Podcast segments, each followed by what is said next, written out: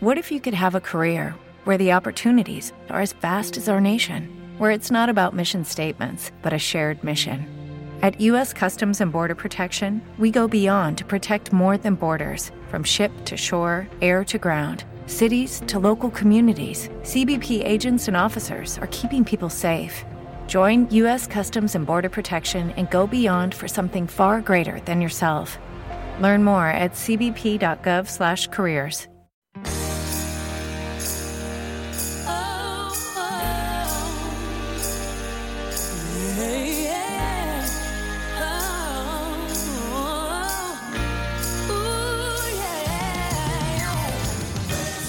Tertulia de Mercados en Capital Intereconomía.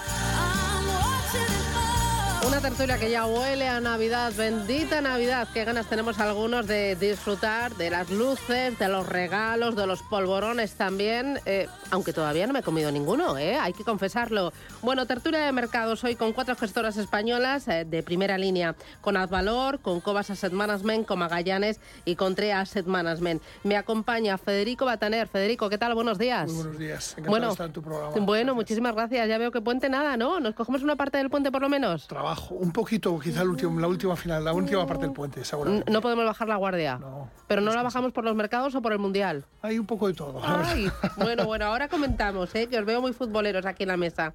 Eh, Federico Bataner es director de renta variable para España y fondos de pensiones de TREA Asset Management. Diego Pimentel, ¿qué tal? Buenos días. Hola, muy buenos días, Susana.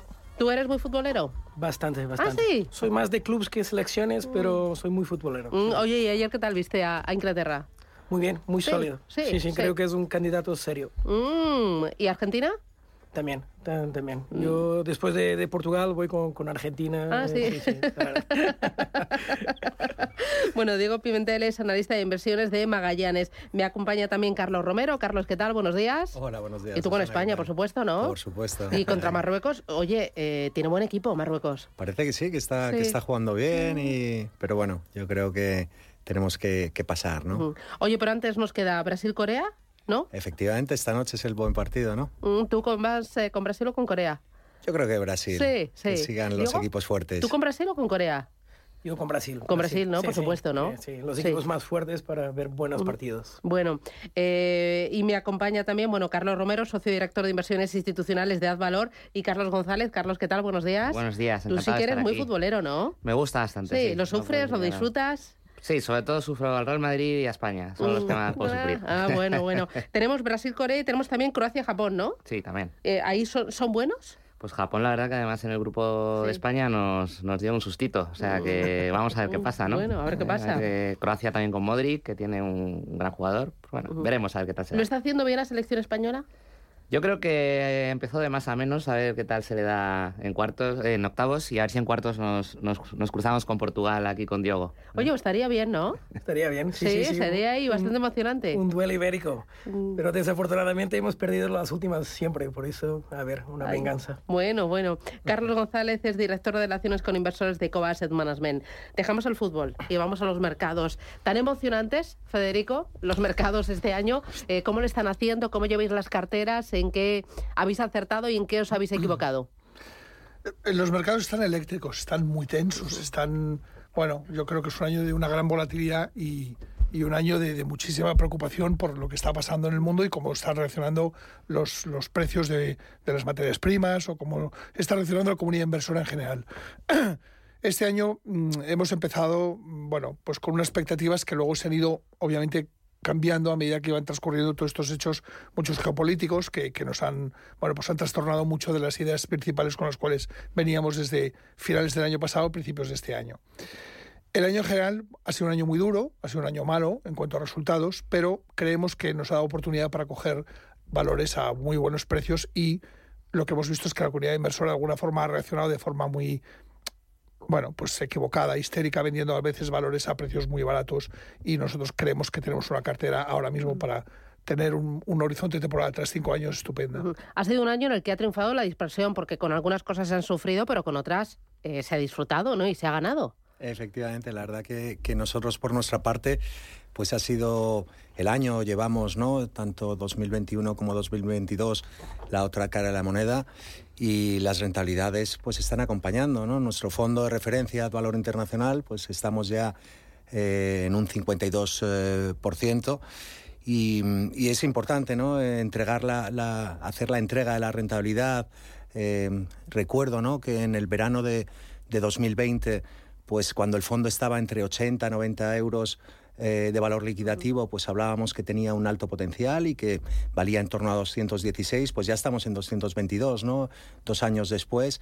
Eh, y lo más importante, y sobre todo, es que esa descorrelación que comentaba Susana, pues nos está permitiendo crear mucho valor. Cuando el fondo está, estamos en una situación un poco privilegiada, ¿no?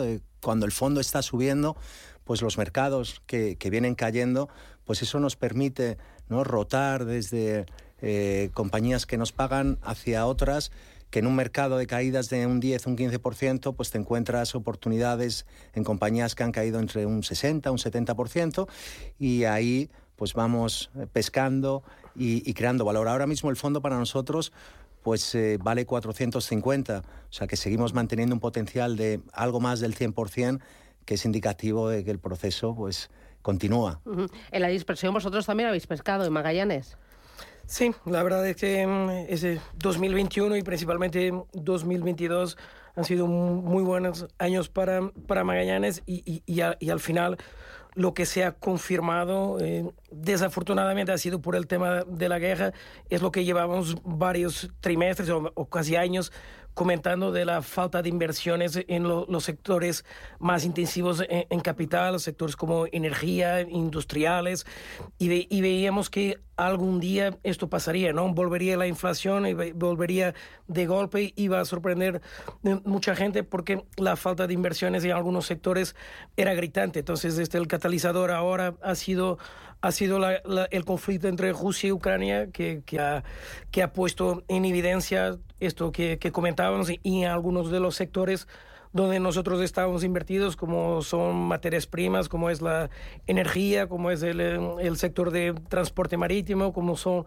los fertilizantes. Entonces, eso nos ha venido muy bien. Hemos, hemos tenido subidas muy expresivas dentro de esos sectores que lo estamos aprovechando ahora para, para ir jotando a, a otros sectores. Vemos um, a, al día de hoy muchas oportunidades. Vemos que hay, hay varias compañías, sectores que empiezan ya a tener descontado una recesión, que nosotros ya sabéis que no, no somos analistas macros, no sabemos si va a ocurrir o no, tiene pinta que sea más probable eh, que sí por los comentarios que, que vemos, pero si esto te da la oportunidad de encontrar muy buenas compañías con balances sólidos, buenos equipos de gestor, a, gestores a precios muy atractivos eh, si uno tiene un, una visión más a, a, cinco años vista. Enseguida vamos a hablar de oportunidades, pero antes, en Cobas, ¿cómo se está yendo este año? Pues la verdad es que puedo suscribir lo que han comentado Carlos y Diego, ¿no? Ha sido un año bastante bueno para nosotros, eh, al igual que el 2021. Quizás podríamos decir que el value está de vuelta en, sí. en estos eh, dos años, ¿no? Y veremos a ver si sigue siendo los próximos.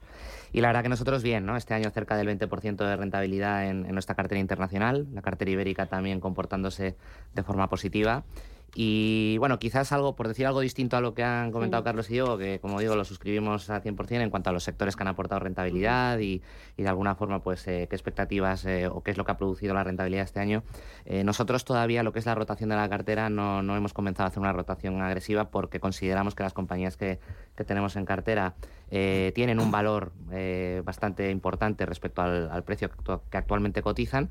Tanto por el lado de la energía, creemos que todavía hay posibilidad de, de, evolución en el año 2023 en positivo, y por el resto de sectores, compañías más cíclicas o, o incluso defensivas, pues también vemos un, un descuento muy importante, ¿no? Y, y, ahí, pues realmente, pues creemos que nuestra cartera pues vale entre dos y tres veces uh -huh. lo que ahora mismo cotiza, ¿no? Bueno, este año se ha puesto en evidencia que la gestión activa triunfa, ¿no? Al final, los que estáis ahí pico y pala eh, buscando valor, ¿no? encontrando joyitas a buenos precios ha triunfado, ¿no, Diego? Gestión activa em, reina. La verdad que sí. Eh, llevábamos varios años en que, en que el, mercado eh, llegaba al punto de cuestionar si la gestión activa tenía sentido y, nosotros la verdad es que nunca, nunca Es que cuando todo sube, ¿no? Eh, pues al final... Era muy fácil, claro. Era, era demasiado fácil ganar dinero en, en, bolsa. Esto habría que matizarlo un poco, pero es, es, lo que ha pasado. El crecimiento de cuotas de mercado de, de la gestión pasiva ha sido gritante en los últimos, los últimos años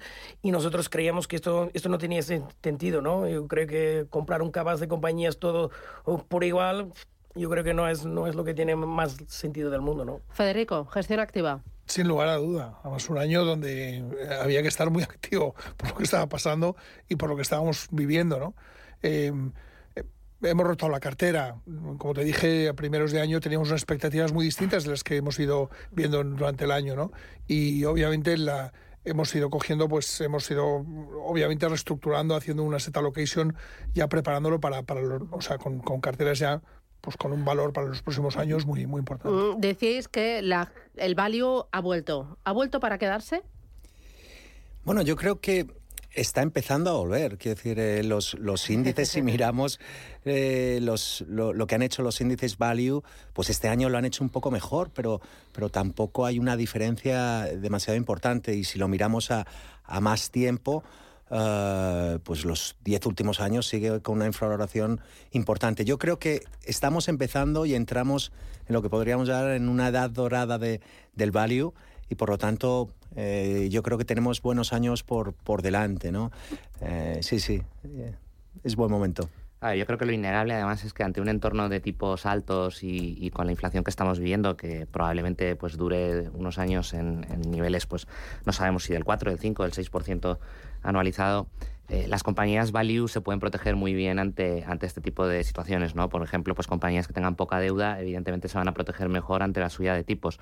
Y luego no nos olvidemos que al final este tipo de compañías eh, lo que buscan son flujos de caja más certeros, eh, digamos, en el corto o medio plazo. Sin embargo, las compañías de crecimiento van mucho más en ese flujo, en esos crecimientos de flujo de caja largo, ¿no? Y quizás ahora es menos evidente que se vayan a producir esos flujos de caja, ¿no? Mm. Me voy a la primera parada publicitaria, a la vuelta. Me decís que tenéis en el radar de cara a 2023. Ya me habéis dado alguna pincelada con defensivos, la energía que puede seguir continuando. Oye, la energía ha formado parte de vuestras carteras en este último año y os ha aportado pues eh, bastantes alegrías. ¿Cómo veis energía de cara a 2023? Y cuando hablamos de energía, esto es muy amplio. ¿A qué os referís en cada una de vuestras casas? Publicidad y me lo contáis. Tertulia de Mercados en Capital Intereconomía.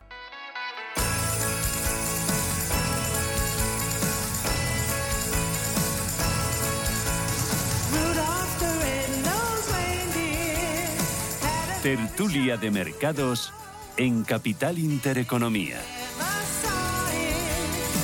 Hoy tertulia de mercados con Carlos Romero de Advalor, con Carlos González de Cobas Asset Management, con Diego Pimentel de Magallanes y con Federico Bataner de Trea Asset Management. Hoy me decías que muchos de vosotros la energía os ha funcionado bien, pero ¿qué significa energía para Advalor? Pues vamos a ver, energía eh, nos está yendo bien y parte de la contribución eh, y de esa rentabilidad que tenemos en el fondo ha sido durante este año la energía. Em, para nosotros al final la energía significa el invertir compañía a compañía, ¿no? No, no es en un sector.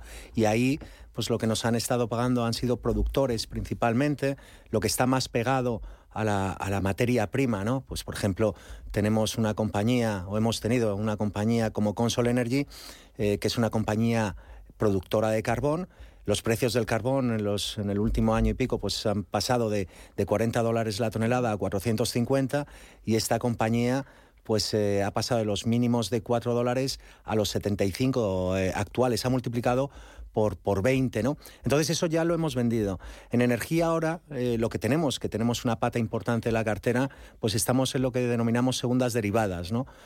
compañías relacionadas con el mundo del crudo, pero más eh, relacionadas con la ingeniería o compañías de servicios, que de momento pues el mercado ahí no ha aflorado el valor y tenemos una, una muy buena oportunidad.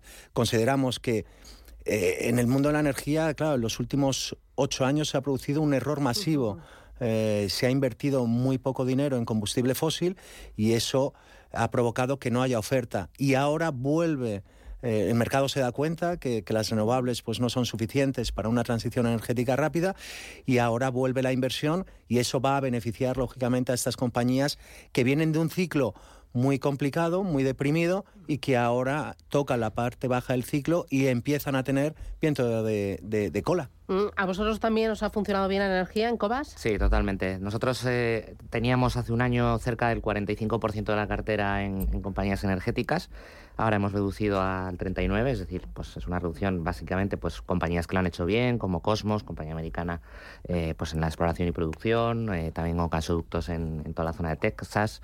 Y, bueno, básicamente nosotros al final, como comentaba Carlos, lo que hemos visto no es un tema que seamos un fondo temático, que nos hayamos ido a la energía a raíz de la guerra de Ucrania, con Rusia, etcétera, sino que venimos ya tres, cuatro años invirtiendo en estas compañías porque veíamos ese déficit de oferta en, el sector, ¿no? E invertimos en toda la cadena de valor, es decir, invertimos desde las compañías que exploran y, producen, a las que la transportan, a la que luego tenemos también compañías de ingeniería y construcción, es decir, toda la parte de servicios, y ahí es donde hemos ido haciendo, pues más o menos de ese 40%, pues eh, estamos hablando del 12, el 10, el 13% en cada una de esas eh, partes de la, de la cadena de valor de, del sector y creemos que realmente ahí sigue habiendo oportunidades de, de, ganar dinero en los próximos años, pues eh, por ejemplo, compañías de, transporte de, tanto de gas como de petróleo.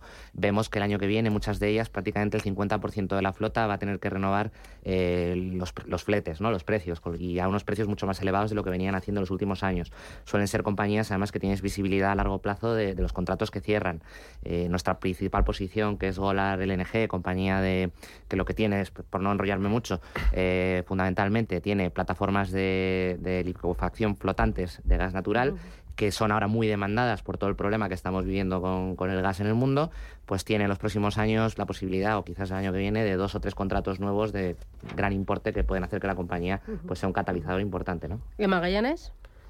Sí, también compartimos eh, esta visión. tenemos alrededor del 9% del, del fondo. Eh, ¿Incrementasteis energía antes de la guerra, después de la guerra o como en Cobas hace ya 3-4 años llevabais cargaditos no, lo, lo hemos mantenido más o menos eh, estable en este rango de 9 a 10%.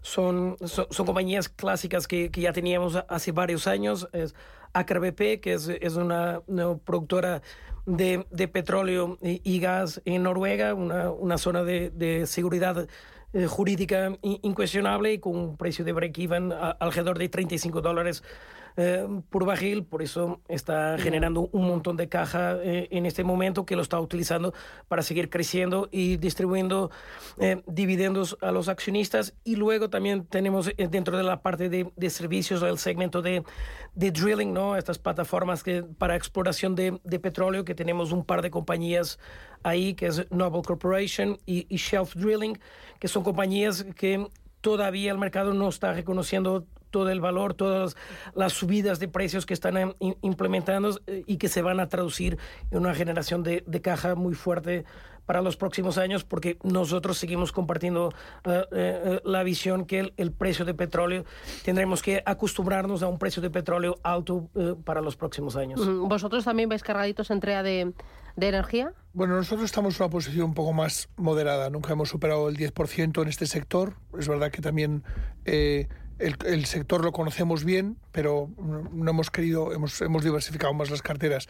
Es verdad que este año pues entró IPCO, que es una compañía de gran calidad, entró, eh, también teníamos Golar y todavía la seguimos manteniendo. El, gas licuado, pues pensamos que además ha sido un, un, gran catalizador en el mercado y ha sido el gran vencedor de todo este, de todo este caos que se ha producido. ¿no? Eh, luego también hemos, es verdad, es verdad que no hemos tenido mucho, o sea, la incidencia que oscila un poco en este sector, estamos entre un 5 y un 8%, y básicamente, bueno, pues eh, nosotros pensamos que, bueno, pues es un sector que ya, yo creo que va tocando techo y pensamos que tampoco es un sector en el cual tengamos que, no queremos, vamos, seguramente seguiremos en él, en compañías de gran calidad, y, bueno, lo que también hemos visto mucho, hemos estado reflejado un poco en las utilities en compañías integradas. ¿En qué otros sectores estáis? Eh, qué, más tenéis en cartera? Bueno, la, yo creo que la posición de cualquier gestor es compañías de buena calidad en general de caja, claro, y bueno, con roces altos, ¿no? Yo creo que aquí todos buscamos prácticamente lo mismo. Entonces, bueno, hemos, hemos encontrado en consumo, en industriales, hemos encontrado, también es verdad un poco lo que te comentaba, ¿no? Es decir, que el año ha sido muy convulso y hemos visto precios, hemos visto valoraciones de compañías muy, muy atractivas donde pensábamos que era un buen momento de entrada, ¿no? Entonces, hemos tocado un poco todos los sectores y es verdad que nosotros la parte de tecnología es un poco la que más nos llama la atención, creemos que es mucho más disruptora y es un poco la, digamos un poco el catalizador de los próximos años, pues hemos bueno, pues eh, aquí hemos hemos hemos cogido bastantes cosas porque es un sector que ha sido este año muy castigado, ¿no? Y en consumo, bueno, pues nos hemos hemos animado, hemos encontrado compañías francesas de muy buen nivel, hemos comprado eh, estamos también en el sector de, de los staples, un poco en supermercados que ha pasado muy bien la inflación y ahí tenemos posiciones importantes y bueno, en general en general nosotros en la cartera la tenemos muy diversificada, pero te diría que el peso mayor es un poco el de consumo. vosotros en Cobas, además de energía, ¿qué tenéis? Pues a ver, nosotros compañías como tal, no, no, un poco lo que decía antes, no, no, nos fijamos tanto en los sectores, aunque pueda parecer que al tener un 40% de energía estés, estés buscando eso. Es la selección de valores, lo comentaba también Carlos, ¿no? Es decir, nosotros al final lo que buscamos son buenas compañías que tengan márgenes, que estén bien, dirigidas, en definitiva, pues buenos negocios, ¿no? A partir de ahí, pues compañías como Babcock, por ejemplo, compañía de defensa de Reino Unido, que viene muy eh, penalizada en los últimos años y creemos que es un negocio muy bueno. Compañías como Currys también, del sector consumo, también en Reino Unido. Eh, tecnología como tal eh, no es algo que nos guste mucho, que nos conozca ya lo sabe, eh, pero bueno, sí que vamos a la tecnología a través de compañías como Golar, por ejemplo, que es puntera en todo este tema de las plataformas que he comentado, ¿no? de, de, liquefacción. Tenemos algo de Asia, tenemos Samsung Electronics a través de Samsung CT también. bueno, en definitiva, un poco variado, no nos estamos entrando en ningún sector concreto, sino en las compañías, que, presentan valores interesantes. ¿no?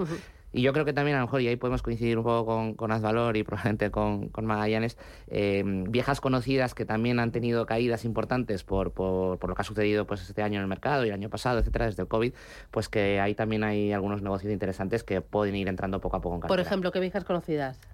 Bueno, eh, nosotros empezamos ya a ver pues que empieza a haber, por ejemplo, en el sector automóvil eh, empieza a haber valoraciones interesantes, ¿no? Eh, aunque ya teníamos en cartera y hemos seguido manteniendo compañías como Renault o, Hyundai que hemos tenido históricamente también, pues puede haber empezar a haber interesantes pues números en BMW o compañías pues como Tales, en fin, yo creo que ahí son buenos negocios en los que se puede invertir. Vosotros en Valor, además de energía, ¿qué tenéis?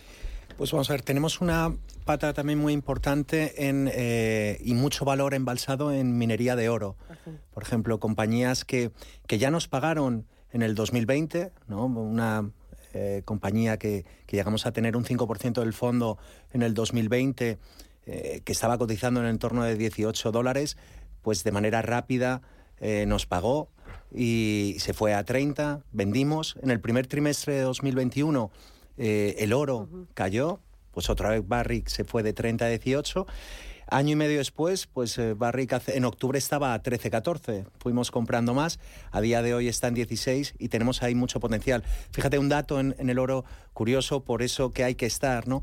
Y es que el 95% de la rentabilidad en la minería de oro la consigues en un 4% del tiempo, ¿no? Luego, además, eh, de, de energía muy importante, estamos dedicando eh, pues prácticamente el 100% del tiempo ¿no? en nuestra fábrica, ¿no? que es el equipo de gestión y analistas, a, esa parte eh, que se nos ha solido asociar más ¿no?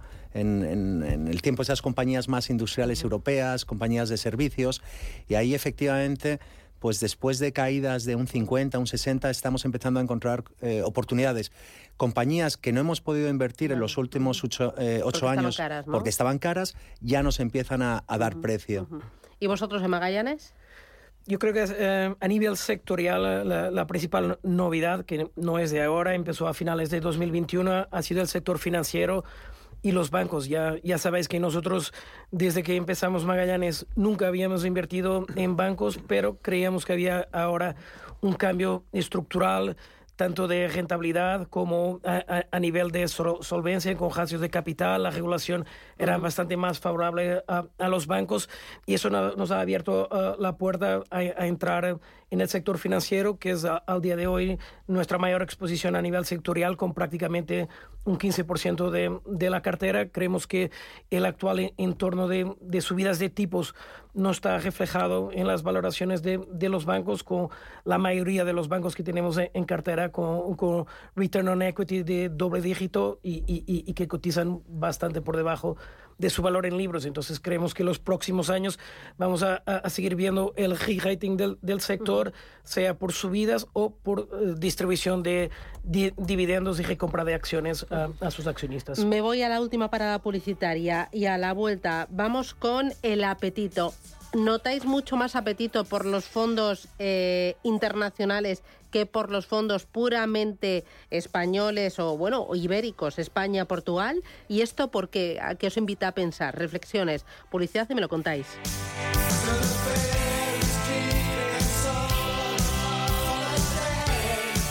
Tertulia de mercados en Capital Intereconomía.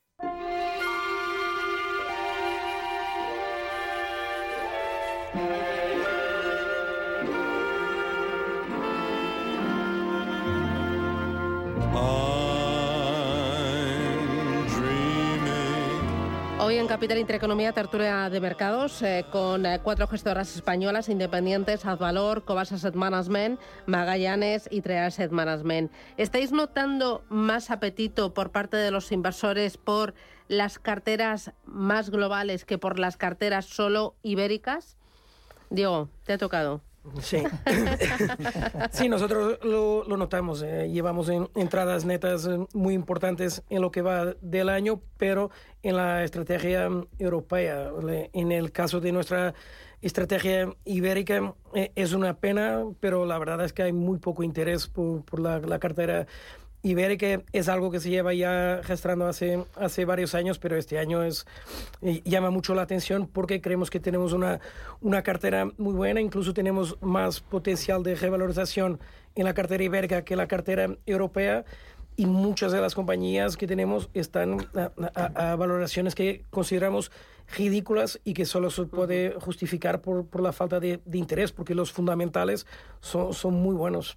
¿Por qué? ¿Por qué falta interés por las carteras ibéricas, Federico? Yo, creo que es una pena porque España eh, forma parte de, vamos, estamos muy integrados en la comunidad global inversora y además somos un país donde sus empresas forman parte del tejido industrial alemán o del tejido industrial eh, indio o americano y es una pena porque eh, y desde aquí yo creo que vamos yo creo que quiero poner en valor un poco la, bueno, esa falta de interés que hay, como decía Diego, en España, porque tenemos los, fundamentales de estas empresas siguen estando muy sólidos, sus resultados siguen siendo muy buenos, sus márgenes son estupendos y, bueno, eh, ¿Eso no puede ser un síntoma de maduración o de madurez del inversor español? Porque antes eh, siempre decíamos el español mm, al final compra lo que conoce eh, con sus Iberdrola, Santander y BBVA pues piensa que ya ha diversificado que tiene más que de sobra ¿no puede ser un, un, signo de madurez?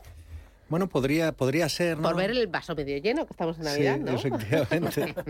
sí, yo creo que podría ser, ¿no? En, en, nuestro caso, siempre hemos dicho que, que el universo de inversión en, en España y Portugal pues es, reducido. Al final hay 150 compañías, en nuestro caso, pues dentro de nuestro círculo de competencia, pues estaríamos hablando de 100 y de ahí pues invertimos en, en 30. Por lo tanto, es un universo más reducido donde las oportunidades que, se pueden presentar pues eh, más, más acotadas. Sí es cierto que en, lo que tenemos nosotros ¿no? de, de, cartera ibérica, pues efectivamente, y coincido con, con, con todos, en que mm, tienen mucho potencial ¿no? embalsado. Son, son compañías que, que por alguna razón, cada una eh, por su cuestión concreta, pues eh, sigue en una situación muy barata y que en algún momento eso pues seguramente llegue y, llegará de golpe también. ¿Vosotros también lo palpáis? ¿Más apetito por las carteras internacionales? Sí, sí, totalmente. De hecho, como decía antes Diogo, las entradas netas este año, a pesar de que también en el Fondo Ibérico las tenemos, eh, han ido dirigidas fundamentalmente a la, inversión en, cartera internacional. ¿no? Y es una pena porque efectivamente hay, hay valoraciones muy, muy interesantes. Nosotros, de hecho, el, potencial de revalorización de nuestra cartera internacional y, e ibérica justamente ahora están prácticamente iguales. Y, pensamos que además, eh, en este caso, son compañías que conocemos muy bien, en el caso de Parames, pues 30 años que lleva muchas de ellas siguiéndolas, eh, pues hay además un grado de certidumbre sobre las valoraciones muy importante, ¿no? Y no sé, pues quizás mm, no se invierten ellas pues simplemente a veces por, porque se piensa que está más de moda o que es mejor invertir en, valores internacionales, ¿no? De cara al, al inversor español que comentabas, ¿no? Y luego también yo creo que, que, por desgracia quizás el foco del inversor institucional extranjero no está tan centrado en España, ¿no? Y eso hace que muchas compañías buenas como, como puede ser pues, el EGNOR, por ejemplo, que es una de nuestras mayores posiciones, eh, la propia Vocento, en fin, hay grandes negocios que están ahora mismo infravalorados que, que por, por, desgracia no, no están teniendo el foco del mercado. Bueno, pues nada, que se nos ha ido la tertulia, ha ido volado, ¿no? Y ahora, eh, como estamos en medio puente, seguramente que eh, Madrid medio vacío, da gusto y a, rematar este mes de diciembre, que tiene muy poquitos días hábiles, pero bueno, habrá que ver cómo termináis las carteras y cómo, cómo vais. Eh, Carlos Romeros, desde Advalor, muchísimas gracias por acercarte en este lunes ahí tan raro, ¿no? Tan descafeinado y enhorabuena por los resultados, a seguir trabajando. Muchas gracias, Susana. Carlos González, lo mismo.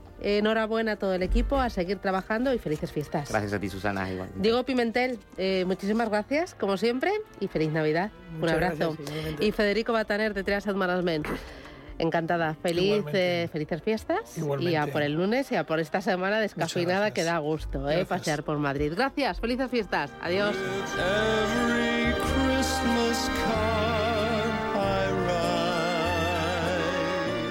Tertulia de mercados en Capital Intereconomía. Dale más potencia a tu primavera con The Home Depot. Obtén una potencia similar a la de la gasolina para podar, recortar y soplar con el sistema OnePlus de 18 voltios de Ryobi desde solo 89 dólares. Potencia para podar un tercio de un acre con una carga. Potencia para recortar el césped que dura hasta dos horas. Y fuerza de soplado de 110 millas por hora. Todo con una batería intercambiable.